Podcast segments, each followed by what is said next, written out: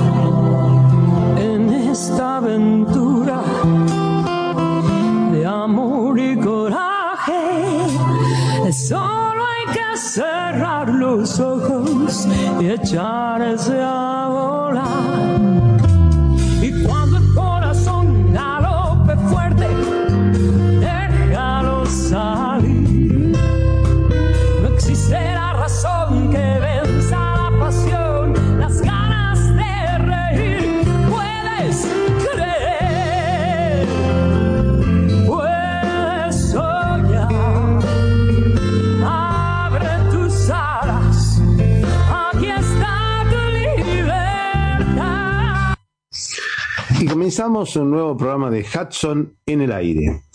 Bienvenidos, bienvenidos a este nuevo espacio. Ustedes saben que Hudson en el aire le transmite todas las novedades del Parque Ecológico y Cultural Guillermo Enrique Hudson o eh, William Henry Hudson o Guillermo Enrique Hudson. El Parque Ecológico es un lugar que tiene unas 54 hectáreas, en cuyo centro se encuentra el solar natal donde naciera el naturalista y escritor Guillermo Enrique Hudson, allá en 1900 1841. Este solar hoy día forma parte de una reserva, de una reserva natural de usos múltiples, y en el centro se encuentra el museo, el Museo Histórico Provincial, donde naciera el escritor.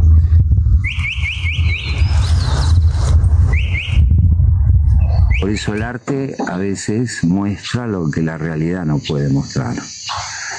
Y bueno, eh, en colación con la obra de Hudson, Hudson como artista puede explicar cosas que los científicos no pueden transmitir.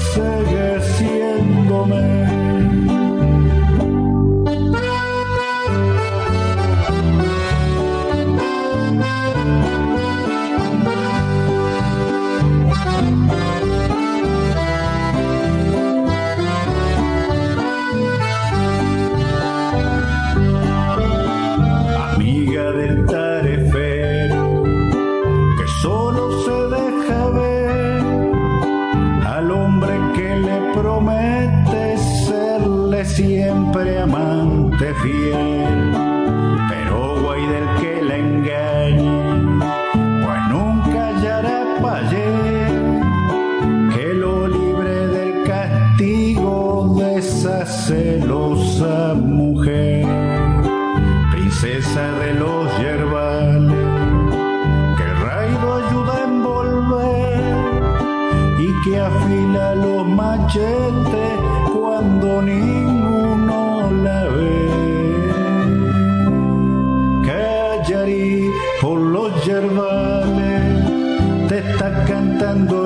Cantando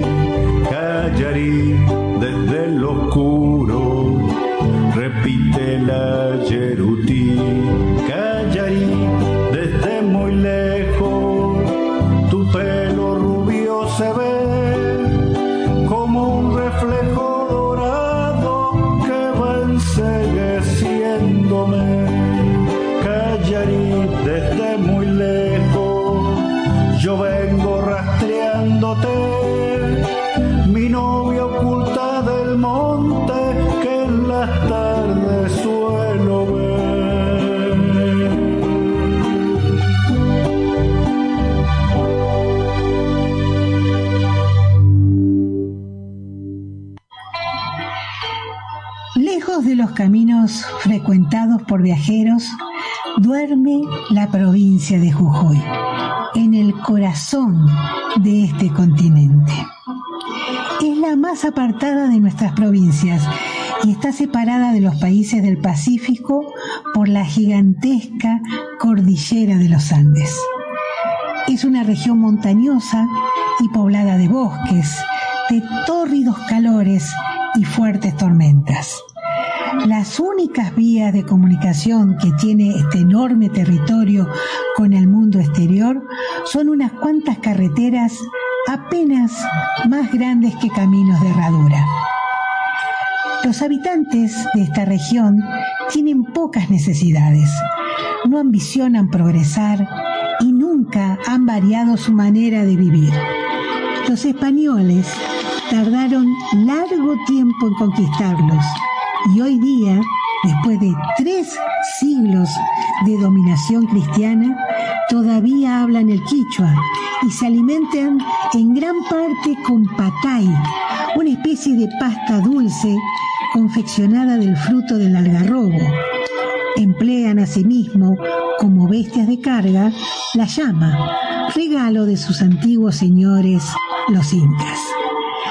Lo dicho hasta aquí es de común conocimiento, pero nada saben los de afuera del carácter peculiar del país o de la laya de cosas que acontecen dentro de sus confines. Siendo Jujuy para ellos solo una región muy lejana, contigua a los Andes, a la cual el progreso del mundo no afecta ha querido la providencia darme un conocimiento más íntimo del país y este ha sido para mí, desde hace muchos años, una gran aflicción y penosa carga. Pero al tomar la pluma, no lo hago con objeto de quejarme de todos los años de mi vida que se consumen en una región donde todavía se le permite al gran enemigo de la humanidad poner en tela de juicio la supremacía de nuestro Señor y que pelea en lucha igual con sus discípulos. Mi único objeto es precaver y quizás también consolar a lo que suceden aquí en mi ministerio y vengan a esta iglesia de Yaví, ignorando las medidas que se tomarán para matar sus almas. Y si yo asentara en esta relación cualquier cosa que pudiera perjudicar a nuestra santa religión debido a que nuestro pobre entendimiento y nuestra poca fe, ruego que el pecado que cometo en ignorancia se me perdone y que este manuscrito perezca peligrosamente sin que nadie lo haya leído. Cursé teología en el famoso seminario de la ciudad de Córdoba y en el año 1838, habiendo cumplido 27 años, fui nombrado cura de una pequeña parroquia en la lejana provincia Llamentada. La costumbre de obedecer que me inculcaron de muchacho mis maestros, los jesuitas, hizo que yo aceptara este mandato sin murmurar y aún con aparente regocijo. Pero me llenó de pena, aunque debí sospechar que algún duro destino de tal naturaleza me fuera designado, viendo que en el seminario me hicieran estudiar el quichua, lenguaje que hoy día solo se habla en las provincias andinas. Con amargo más secreto pesar, me arranqué de todo lo que hacía la vida amena y apetecible. La sociedad de muchos amigos, las bibliotecas, iglesia, donde había ido a misa, de aquella renombrada universidad que ha prestado a los turbulentos anales de nuestro desdichado país cualquier lustre de saber y poesía que posea. Mis primeras impresiones de Jujuy no fueron muy alentadoras. Después de un fatigoso viaje que duró cuatro semanas, los caminos eran malos y el país estaba muy revuelto por aquel tiempo, llegué a la capital de igual nombre que la provincia, un pueblo de unos 2.000 habitantes. De allí proseguía mi paradero, un caserío llamado Xaví, situado en la frontera nordeste, donde nace el río del mismo nombre, al pie de aquella cadena de montañas que desprendiéndose de los Andes hacia el este, separa a Jujuy de Bolivia. Sufrí una gran decepción con la alaya del lugar al que había venido a revivir. Xaví era un pueblecito desparramado de unas 90 almas, ignorantes, apática la mayor parte, indios. Desacostumbrada vista, el país parecía consistir en una confusión informe y desolada de rocas y gigantescas montañas, comparadas con las cuales las famosas sierras de Córdoba llegaban a parecer meras lomas y de vastos y lóbregos montes, cuyo silencio sepulcral solo era interrumpido por el grito salvaje de alguna ave peregrina o por el sordo ruido atronador de una lejana catarata. Luego que me hube dado a conocer a la gente del pueblo, me puse a obtener informes del país La Redonda. Pero al cabo de poco tiempo empecé a perder toda esperanza de encontrar alguna vez los límites circundantes de mi parroquia. El país era salvaje y estaba habitado únicamente por unas pocas familias muy separadas, como todo despoblado. Me era en sumo desagradable, pero como con frecuencia tendría que hacer largas excursiones, resolví aprender lo más posible de su geografía luchando constantemente por vencer mis propias inclinaciones, que congeniaban más bien con una vida sedentaria y estudiosa. Me propuse ser muy activo y habiéndome procurado una buena mula, empecé a hacer largas caminatas todos los días, sin llevar un vaquiano y con solo una brújula de bolsillo para no perderme. Jamás he podido vencer mi aversión a desiertos silenciosos y en mis largas excursiones evitaba los tupidos montes y profundos valles, siguiendo en cuanto fuera posible por la abierta llanura.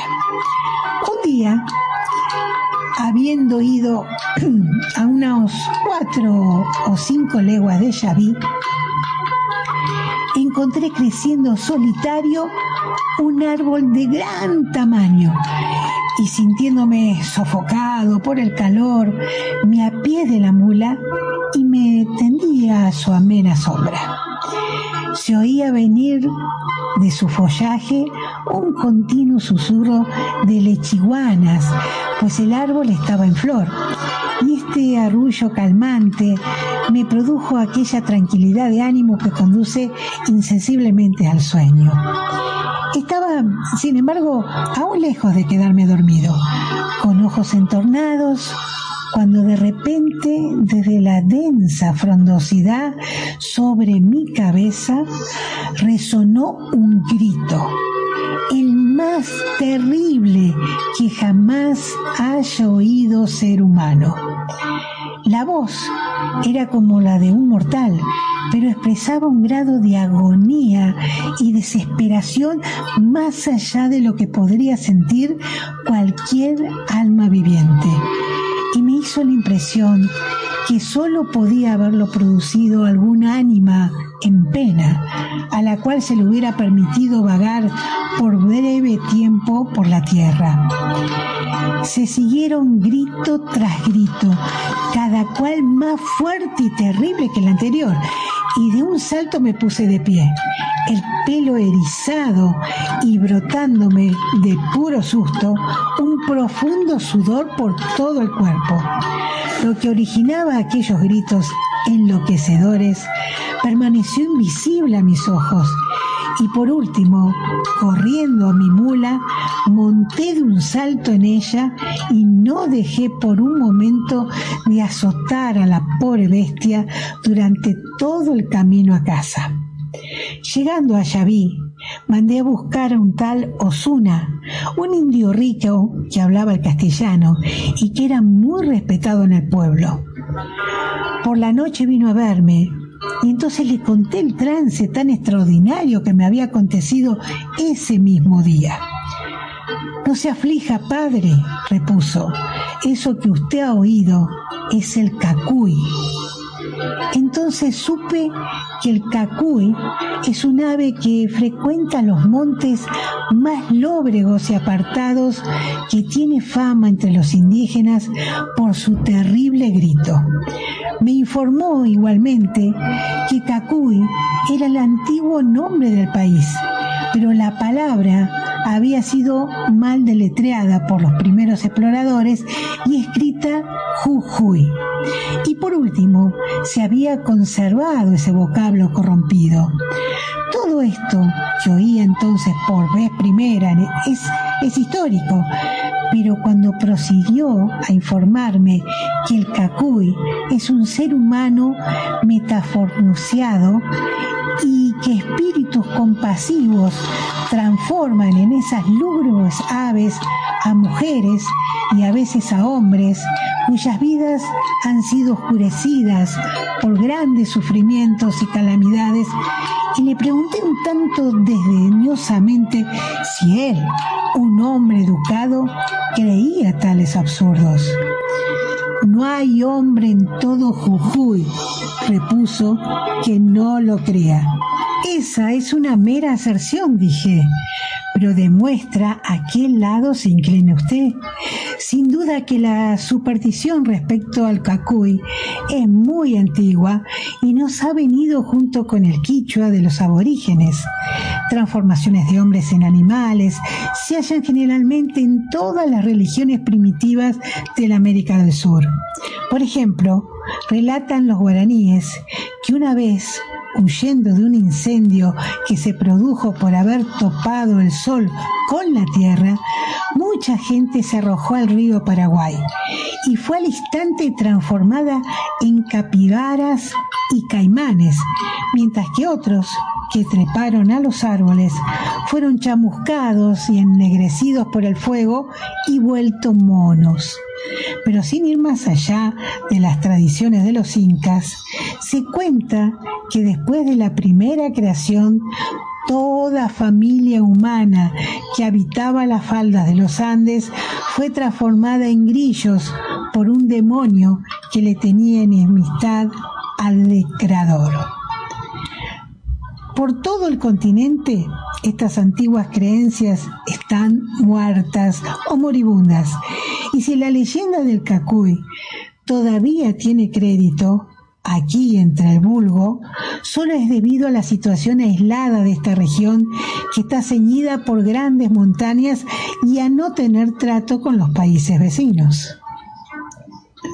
Percibiendo que mis argumentos no habían producido ningún efecto, empecé a encolerizarme y le pregunté cómo él, un cristiano, se atrevía a profesar su creencia en una fábula engendrada en la imaginación corrompida de los gentiles.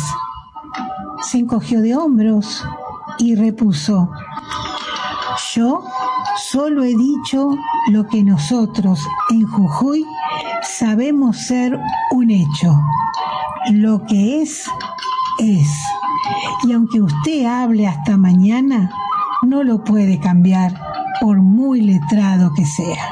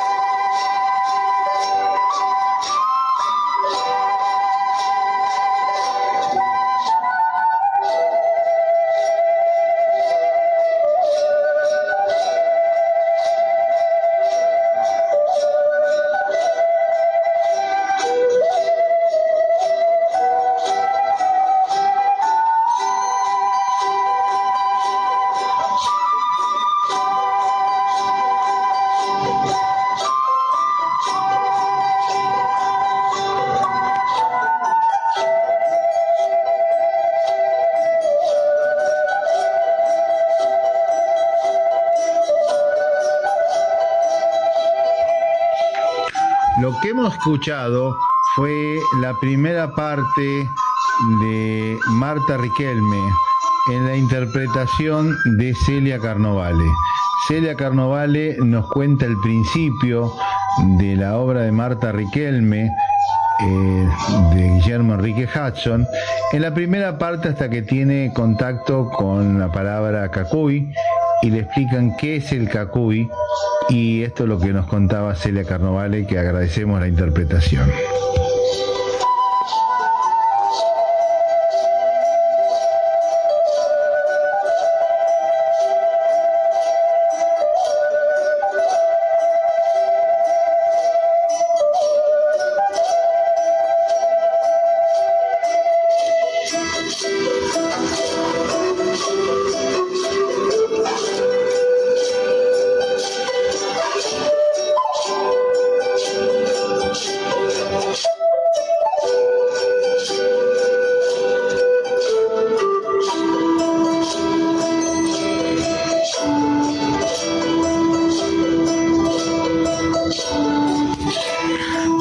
Vamos a Jujuy, nos vamos a San Salvador de Jujuy y vamos a continuar hablando con el licenciado Luis Medina Sar, secretario de Cultura de la Gobernación de Jujuy, para justamente aclarar estos temas de la relación de Hudson con la cultura jujeña. En la semana pasada habíamos interpretado la primera parte de la grabación y ahora vamos a pasar la segunda parte de lo que nos cuenta el licenciado Luis Medina Sar. Lo escuchamos.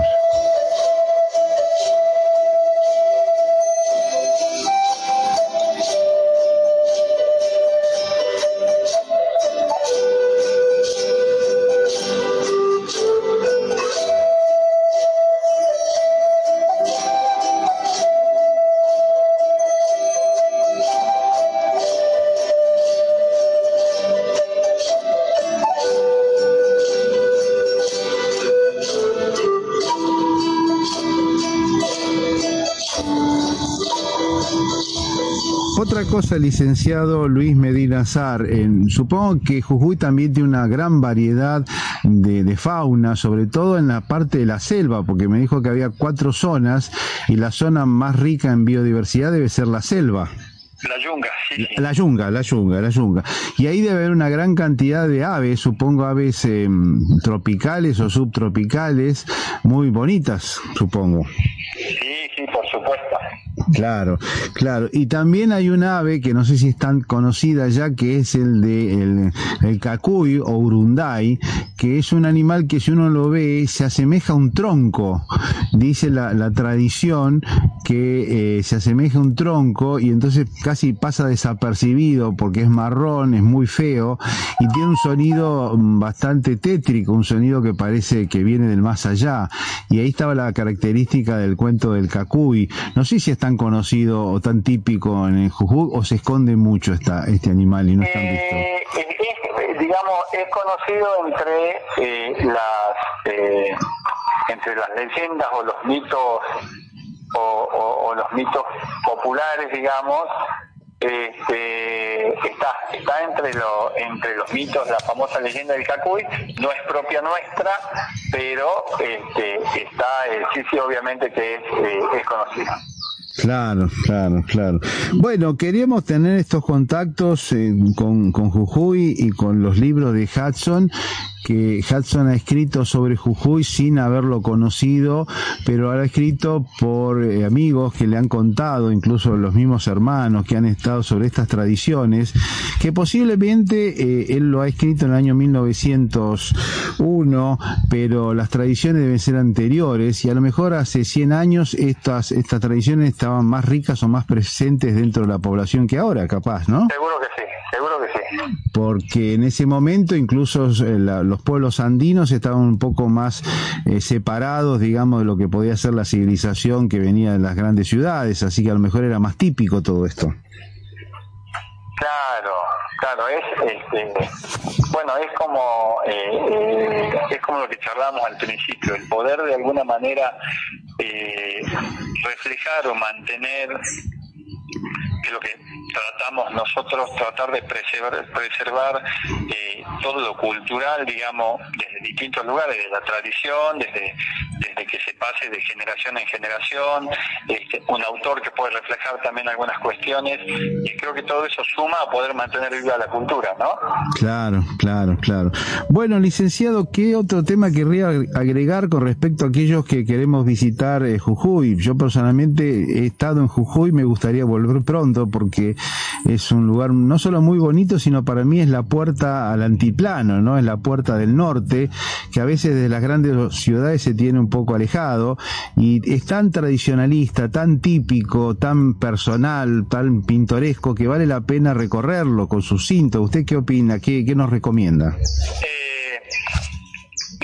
eh, lo importante es, eh, acá hay algo que destacar, uno no puede ser objetivo, como yo te decía, este, Jujuy no solamente te brinda eh, excelentes paisajes, sino que viene acompañado de una gran cultura en donde, en este caso en particular, tenemos la suerte de que seas el protagonista de que puedas vivir parte eh, de esa cultura más allá de conocer. Eh, más allá de esto, eh, tenemos también toda una línea muy importante en gastronomía que se ha ido perfeccionando, digamos, año a año, con comidas típicas, con, toda una cuestión de sabores ancestrales que han vuelto a tomar como mucho, como mucho más valor y por otro lado la característica de la gente Ah, la Este, gente. que creo que es Sí. eh, un, un- y, y por ahí voy a pecar de soberbio en lo que te voy a decir pero este eh, si hay algo que lo caracteriza al jujeño es la hospitalidad de la gente y mientras más al norte te vas eh, eh, más eh, todavía Bueno, eso Este- ¿verdad? Es así, uno se siente como en su casa. Eh, la idea, es la idea de que puedas llegar este, y que te sientas como en tu casa, ¿no? Que puedas venir, compartir eh, y, y- y vivir una experiencia nueva, digamos, eh, no solamente en lo, en lo, en lo turístico, sino también en lo cultural. Correcto, licenciado. Iba a hacer una última consulta. Eh, yo he estado- he escuchado hablar sobre Casabindo. Casabindo hacer una fiesta particular, puede ser una corrida de toros. Sí, de la vincha, esto se realiza en Casabindo, este, es una es una este, un- una también una una fiesta eh, tradicional ¿Cuándo es esto? ¿En qué fecha se hace? en agosto. Ah, agosto también. Ah, perfecto. Este, ¿Y dónde queda exactamente Casabindo? Bueno, a ver, eh, dentro de- del marco de lo que de, de lo que veníamos de lo, de lo que veníamos eh, charlando está en, en la quebrada en, en la región digamos este, particularmente y eh, Casabindo en particular y el Toreo de la Vincha es eh, una fiesta popular que tiene mucho valor religioso. Ah, ¿sí? también, sí. La única corrida de toros que se realiza acá en el país. eh, y se llama Toreo de la Vincha porque el objetivo es sacarle al toro de la frente una vincha con moneda de plata que luego se le ofrecen a la Virgen. Ah. que es la patrona, la Virgen de la Asunción, que es la patrona de- del lugar. Un dato importante eh, que es el, el- el toro o el animal no es lastimado, digamos, Claro, a ¿no? diferencia de la corrida de toros que todos conocemos, digamos, de España. Claro, que es sangrienta, acá no, acá no se lo lastima, simplemente No, se no, le saca la vincha que lo único que tienen que hacer es sacarle este, el, e- esta, esta vincha, digamos, este, de, de monedas que luego eh, se le ofrecen a la, eh, a la Virgen. Ah, perfecto. Eh, esta fiesta se realiza el 15 de agosto. El 15 de agosto. Perfecto. Exacto. Le iba a preguntar otra cosa, licenciado. Ya vi, una de las, justamente el tema de Marta Riquelme se desarrolla en el pueblo de Yaví. Es así. Xavi, sí. Eh, Yaví está un poco más alejado, está un poco en la, en la montaña. Xavi está más alejado, este, eh, sí, con una, u- u- una localidad, digamos, que está eh, aproximadamente eh, en, en- en tiempo, eh, estás, te diría que a tres horas más o menos de la capital. Ah, no es tan lejos, no, no es tan lejos. No, no, no, son tres, cuatro horas. Estás dentro de lo, eh, dentro, digamos, de, de- de- son los, los parámetros. Este, por lo general eh, son las son las distancias un poco más lejos, pero este, estás, estás en ese radio en general. Está más al norte, digamos, no sobre la quebrada, Sí, sino sí. más al norte. No, no, más, más puna. Más pura. Ah, Sí. perfecto, perfecto, perfecto. Bueno, licenciado Medina Zar, eh, es un gusto habernos conectado con usted. Eh, no sé si quiere recordarnos algo más sobre la presencia de Jujuy para que lo vayamos a visitar y cuál es la futura relación que podamos tener eh, entre Hudson y Jujuy, que yo creo que eh, puede ser mutua, digamos, la relación en la medida que, que Hudson de alguna forma, sin quererlo, ha divulgado las características y las bondades de Jujuy. Bueno, eh, particularmente, como te decía, invitarlos que se acerquen a Jujuy. eh, siempre van a ser bienvenidos. eh, tienen cuatro regiones totalmente distintas, con características distintas en cuanto a la flora, la fauna, eh, características culturales también muy distintas. Y bueno, quedando a disposición para lo que podamos eh, trabajar en conjunto, este, pensando en los 100 años, digamos, eh, de Hudson eh, en el próximo 2022, ¿no? Claro, perfecto, perfecto. Bueno, licenciado Luis Medina Azar, ha sido un gusto esta charla con usted acá desde, desde Buenos Aires hasta San Salvador de Jujuy. Y bueno, quedamos en contacto para otra oportunidad cuando usted lo requiera. Bueno, muchísimas gracias y estamos en contacto. Bueno, muchísimas gracias. Un verdadero placer haberlo escuchado. Gracias, hasta la próxima. He puesto a pensar en mi pago, orgulloso de ser un jujeño. Hoy he puesto a llorar por mi tierra, Pachamama solar quebradeño. Hoy he puesto a pensar en mi guagua, en mi teques, mi chola, mi perro.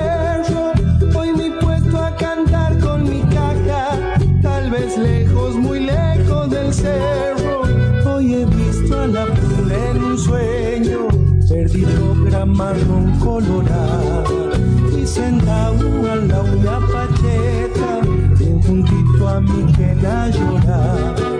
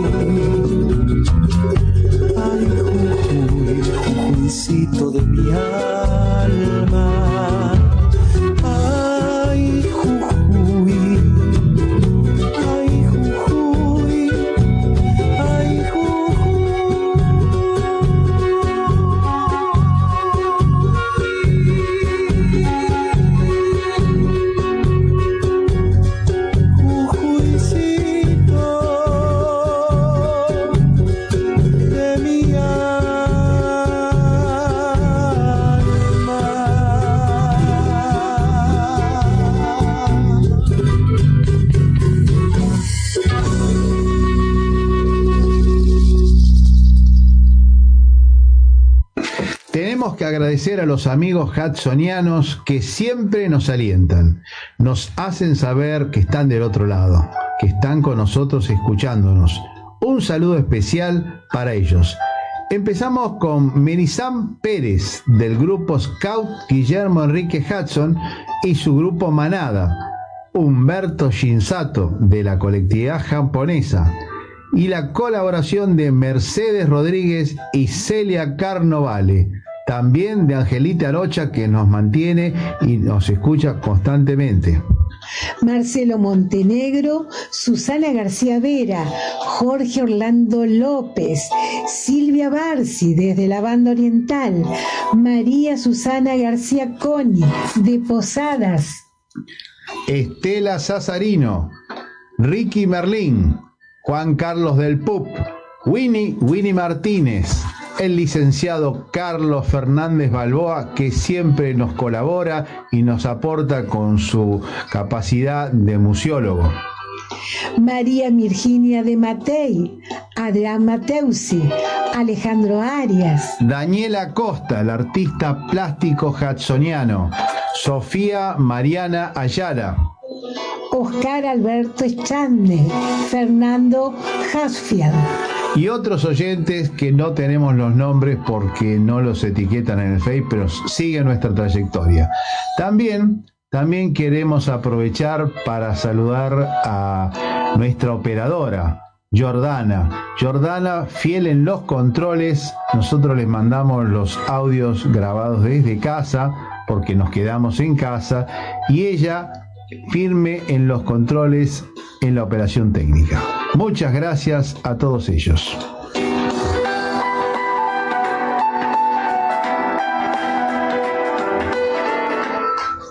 Soy Celia Carnovale de la Asociación Amigos de Guillermo Enrique Jackson.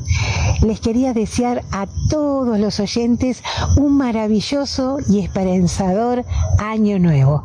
Tengamos fe en que será mejor, mucho mejor que este año viejo que se va. Los invitamos a seguir acompañándonos en el año 2021 en esta hora de Jackson en el aire, el gran adelantado naturalista argentino. Felicidades. Dios guarde siempre en su rincón a los amigos del alma, Dios no les quite luz ni calma, a los amigos del corazón, Dios guarde siempre en su rincón, a los amigos del alma, Dios no les quite luz ni calma, a los amigos del corazón.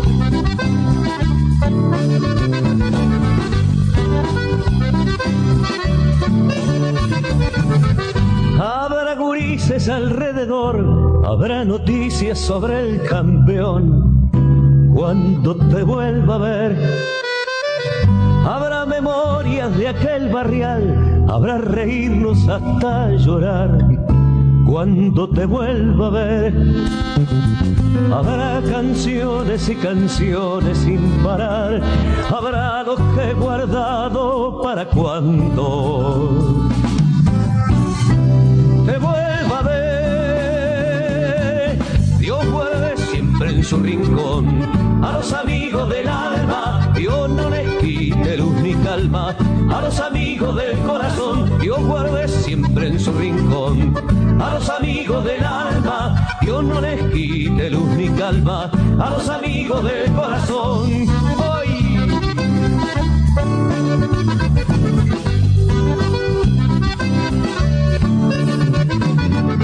Habrá un asado en lo de Ramón, olor a vino tinto y fogón. Cuando te vuelva a ver, habrá esos de conversar y arreglar mundos en cada bar. Cuando te vuelva a ver, derrotaremos a esta soledad. Habrá lo que he guardado para cuando te vuelva a ver. Dios guarde siempre en su rincón a los amigos del alma. Dios no les luz ni calma a los amigos del corazón. Dios guarde siempre en su rincón a los amigos del alma. Dios no les quite luz ni calma a los amigos del corazón. Dios guarde siempre en su rincón a los amigos del alma. Dios no les quite luz ni calma a los amigos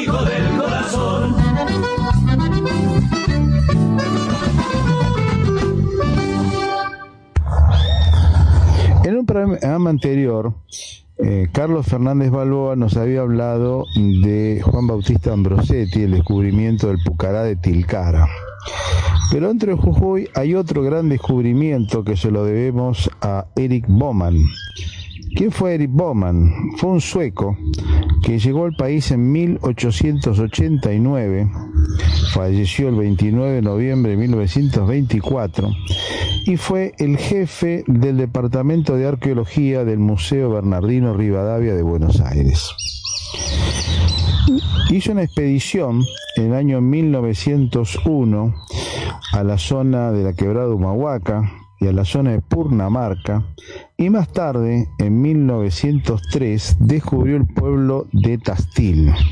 El pueblo de Tastil es uno de los pueblos más antiguos anteriores a los incas y se ha descubierto que hubo varias comunidades anteriores al grupo de los incas, pero también descubrió el Pucará de la Rinconada, que está a 3.950 metros de altura, y dentro de esa zona lo que se llamó el panel Bowman. ¿Qué fue el panel Bowman? El panel Bowman es un lugar donde había pinturas rupestres en la gruta de Chachuñayoc. En esta gruta encontraron un gran panel de piedra donde había pinturas rupestres con 56 personajes eh, custodiando aparentemente a prisioneros. Eh, se presume que esto fue el paso del Inca Tupac Yupanqui por aquellas zonas, allá por el año 1400 aproximadamente. Y fue una de las conquistas de los incas a los pueblos anteriores que existían en la zona y que fue registrado de esta forma en estas pinturas rupestres. El trabajo de Bowman se presentó en 1908 y fue eh, un gran trabajo que se encuentra en este momento, un trabajo sobre las antigüedades de las regiones andinas y las regiones de Atacama, y se encuentra hoy día en el Museo del Hombre en la ciudad de París.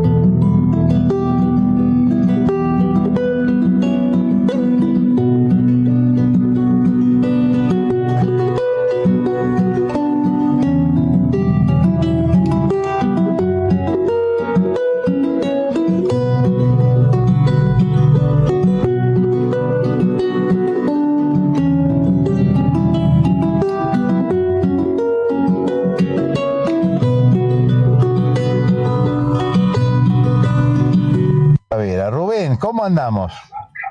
Bueno, nos han pedido ya la apertura, eh, nos sugirieron que propongamos un, modelo ¿no? de apertura, yo voy a presentar eh, uno prudente, no provisional, porque sabemos que en febrero puede haber nuevamente un repliegue de las actividades, así que abriríamos sábados y domingos a partir de este fin de semana eh, hasta febrero, en donde, bueno, veremos qué, qué de- definición eh, tomamos, ¿no? Todo esto es provisorio, como hablábamos, porque eh, la pandemia, bueno, puede tener nuevas cepas virales, este, bueno, y historias eh, a partir de eh, este contacto multitudinario que ha tenido eh, el país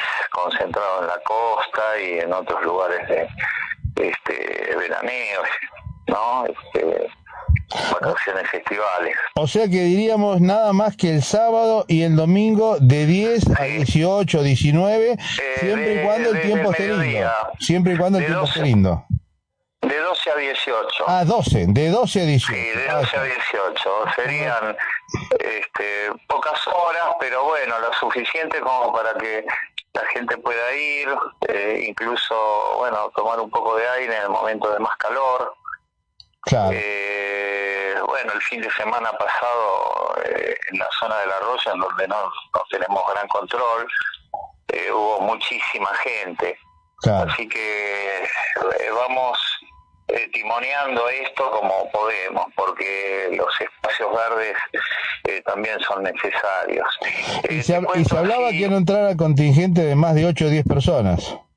eh, sí, con todo el protocolo, eh, que no es muy diferente al de cualquier otro lugar, ¿no? O sea, Tapaboca, tapaboca o la máscara. eh, toma de temperatura, bueno, mucho alcohol en gel este, y distanciamiento social. Exacto. Eh, exacto. Así que bueno, eh, vamos a mantener es- esas pautas. Eh, bueno, también hay alfombras de, sa- de sa- satinizantes, eh, en fin, todo lo que eh, ocurre, digamos, durante la pandemia, ¿no? Tratar de que el virus no, no se transmita. Tenemos la ventaja de que es un lugar abierto, ¿no? No, Claro, no tenemos claro, museo claro. cerrado. Y el domingo iba a venir este muchacho, el productor, para ver si podía tomar algunas tomas para hacer una edición de una, de una serie de Florencio Varela. Sí, es una serie, creo, policial. Exacto. Eh, eh, estoy buscando acá el... Sería al estilo Netflix, pero made in casa. O sea, al estilo Sí, Netflix, pero made acá en Florencio Varela. Es para Flow, ¿no? Claro, es Que para Flow. las cadenas. Eh, estaba justamente buscando porque eh, me estuve escribiendo. eh, y, Vos hablaste bueno, con Ezequiel Negro, que es el productor. No es el Ah, productor, es el encargado, el productor. Eh, eh, Eso mismo, Ezequiel Negro. Entonces el domingo van a estar eh, a la tarde haciendo un, eh, una exploración, un Claro. scouting, como dicen, Sí. de lugares como el bosque, el arroyo, porque son escenas de una ficción. Claro. Y también nos llamó este Darío Sparstein, Ajá. que es eh, el productor de otro director, que posiblemente vaya el domingo, de Andrés Ditela, el hijo de, bueno, del conocido, Guido Itela. eh, no, de, de su hermano Torcuato, Ah, Torcuato Itela. Ah, eh, que bueno, nos ayudó hace mucho tiempo, ¿no? Eh, con unos subsidios en los años 90, ¿no? Eh, los dos hermanos, Guido y, y Torcuato. Eh, bueno, ambos fallecidos. Y bueno, es una familia muy especial porque eh, yo me encontré con un hermano en Salta hace también como 25 años. eh, estaba trabajando con los algarrobos y nosotros también eh, como planta nativa. Y ahora eh, su hermano Andrés, que es cineasta, así que quieren hacer una película y bueno, les pasé algunos datos de Tito Naroski, de Bernabé eh, López Lanús, que es un experto en sonidos de ave. Quieren hacer algo vinculado a Hudson y La Pampa Bueno, y los bueno. pájaros. Así que estaríamos eh, ayudando a dos realizaciones eh, documentales que, bueno, para este ámbito del centenario nos va a servir de mucho para difundir a Hudson, además de todo lo que podamos hacer. Aparte del proyecto de, de Carrito, de Carlos Fernández Balboa, con la- lo- las voces de los, de los actores en Hudson. Sí, hoy me comuniqué con Gastón Pols que nos, eh, bueno, aceptó, eh, hizo un, eh, bueno, hay un vínculo con la directora que la conozco de, de la película que protagonizó eh, Natalia Oreiro, ¿no? Este, y Lorena Muñoz. Claro. Y bueno, me dijo que iba iba a ver qué posibilidades, porque bueno, todas las celebrities están agotadísimas de, de pedidos de esta naturaleza.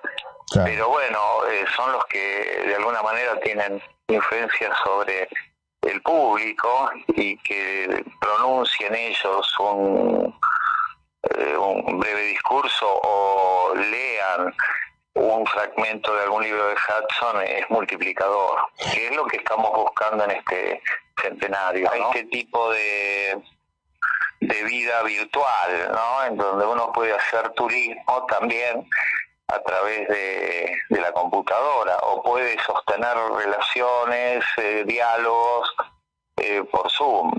Bueno, Rubén, estas son buenas noticias como para terminar el programa y entonces, si el tiempo está bien, el sábado y el domingo de eh, 12 a 18, dijimos, ¿no? De, do- de 12 a 18. Ahí está. ahí está. con, con todas las salvaguardias eh, que nos impone esta pandemia. Exacto, todo el protocolo vigente, a ver, en carácter experimental, a ver cómo sigue. Bueno, Rubén, ha sido un gusto la- entonces. La, seguimos, ¿eh, Atilio? Nos seguimos la semana que viene. Gracias, hasta la próxima.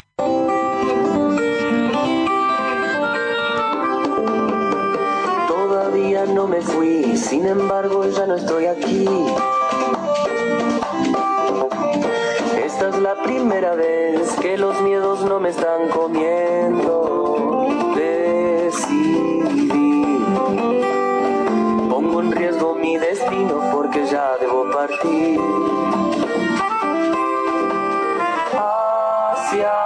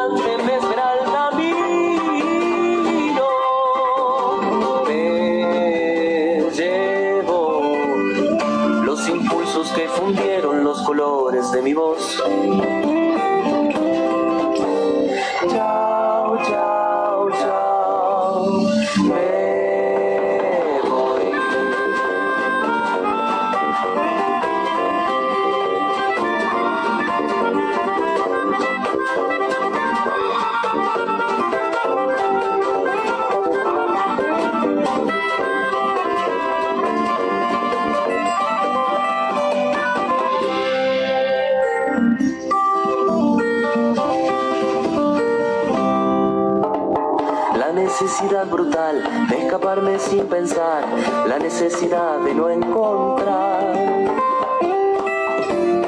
Miro atravesando el mar, vuelo como vuelan los que no pueden frenar. Corazón, en mis manos siento el frío que provoca esta canción. Tengo ganas de acercarme y decirte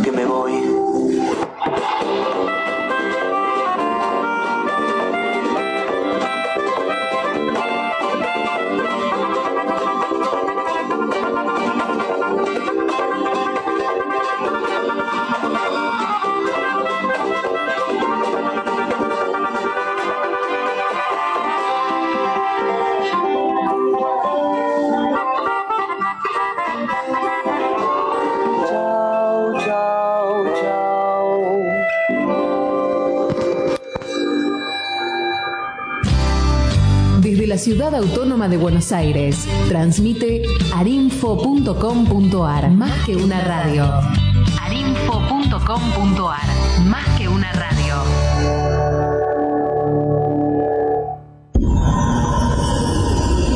Arinfo, más que una radio.